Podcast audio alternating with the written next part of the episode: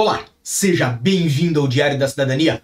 Meu nome é Célio Sauer, eu sou advogado e nós vamos falar sobre como não perder a convocatória para agendamento do CEF no caso da manifestação de interesse. Exatamente isso. Talvez o assunto que mais criou cabelos brancos em quem tem manifestação de interesse estava a aguardar a convocatória do CEF nos últimos meses e quem vai ainda ser chamado pelo CEF para fazer seu agendamento. Se você não sabe, obviamente, eu tenho que explicar. Aqui em Portugal existia um sistema em que você ia e agendava a sua ida ao CEF, mas esse sistema se alterou.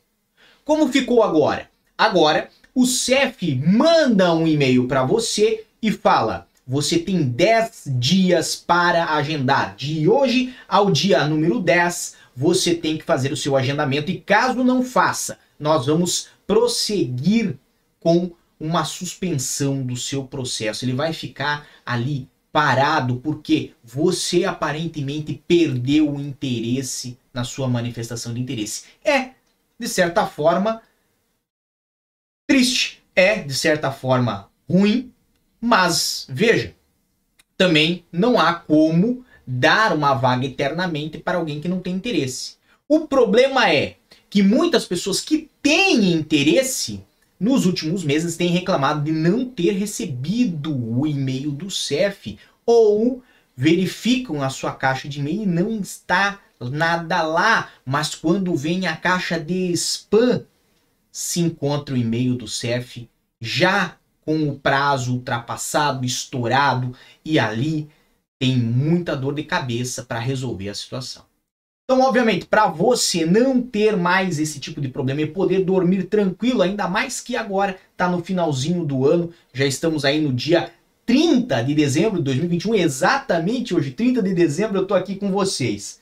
Nós vamos dar uma dica excelente que eu acabei por aprender no e-mail do Gmail. Se você tem um e-mail ali, tanana@gmail.com, você pode usar exatamente dessa forma que eu vou falar. Se você não tem e-mail no Gmail, se o seu e-mail é do Hotmail, provavelmente existe alguma forma de fazer exatamente o que eu vou lhe dizer aqui. Que é, tá na tela de vocês, criar um filtro de e-mail que impeça os e-mails do CEF de irem para caixa de spam e assim vocês evitam de ter prejuízos na manifestação de interesse. Olha que importante.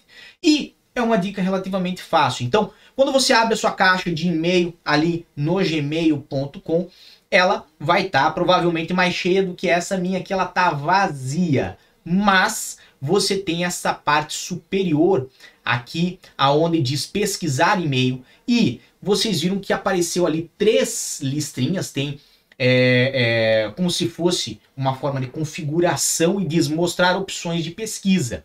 Vamos clicar aqui e abre esta aba grande. Eu estou fazendo no computador e provavelmente isso vocês terão que fazer também no navegador no computador. Abriu esta aba, vocês têm várias opções. Tem aqui de para assunto, contém palavras, não tem tamanho, entre isso e aquilo, pesquisar todos os e-mails e tal. É como se nós fôssemos fazer uma pesquisa, mas nós vamos fazer o quê? Nós vamos pegar aqui o de, que está no início, que significa um e-mail vindo de alguém, e nós vamos colocar arroba cef.pt. Por que, que nós vamos colocar arroba cef.pt, está destacado em azul aqui para vocês. Porque o e-mail vai reconhecer que tudo que vier de arroba cef.pt, que é o endereço oficial do órgão, ok? Vocês têm como é, é, configurar para que o e-mail faça algo automaticamente. E aonde que vocês vão acessar essa configuração? Aqui embaixo em criar filtro, do lado de pesquisar, que está em azul, nós temos criar filtro, que está em cinza, e clicamos ali e ele abre esta série de opções que nós vamos colocar o que? Colocamos marcar como estrela e colocamos nunca enviar para spam. Isso aqui é o mais importante, ok? Marcar como estrela só serve para que fique destacado para você, certo? Mas você pode botar aqui, ó, nunca enviar para spam. Inclusive pode botar aqui, ó, sempre marcar como importante, certo? E dessa forma, o que, que vai acontecer? O e-mail, quando ele chegar na sua caixa de mensagem, o Gmail vai entender que ele tem que pegar todos os e-mails que forem de cef.pt e cumprir essas três tarefas. Primeira, marcar com estrela. Segunda, nunca enviar para spam. E terceira, sempre marcar como importante. Feito isso, vocês clicam aqui embaixo, aonde tem criar filtro. Não está aparecendo na tela, mas eu vou tentar esticar a tela um pouquinho mais para baixo para que vocês possam ver. Então, estiquei um pouquinho mais para baixo, tá vendo aqui? Criar filtro. Clicou no azul, criar filtro, ele vai criar esse filtro, como já disse ali embaixo, o filtro foi criado e a partir dali, a partir dali, vocês não precisam mais ter medo do e-mail do CEF cair na caixa de spam. Provavelmente em outros servidores de e-mail, como e-mail do Yahoo, uh, do Hotmail, e-mail do Outlook e etc e tal, também tem essa função.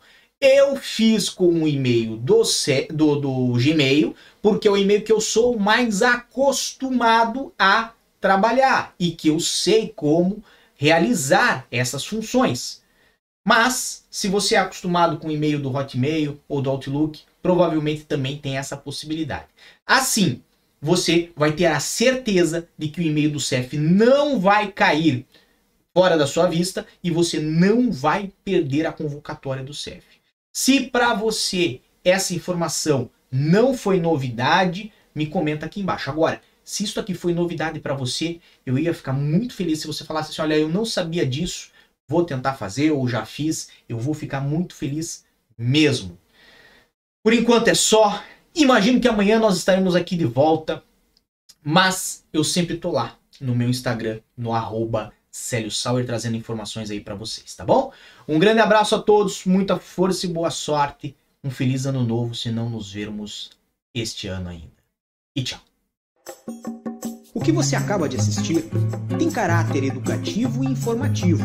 Compõe-se de uma avaliação genérica e simplificada. Agora, se você quer saber de fato como as coisas são, você vai ter que ler.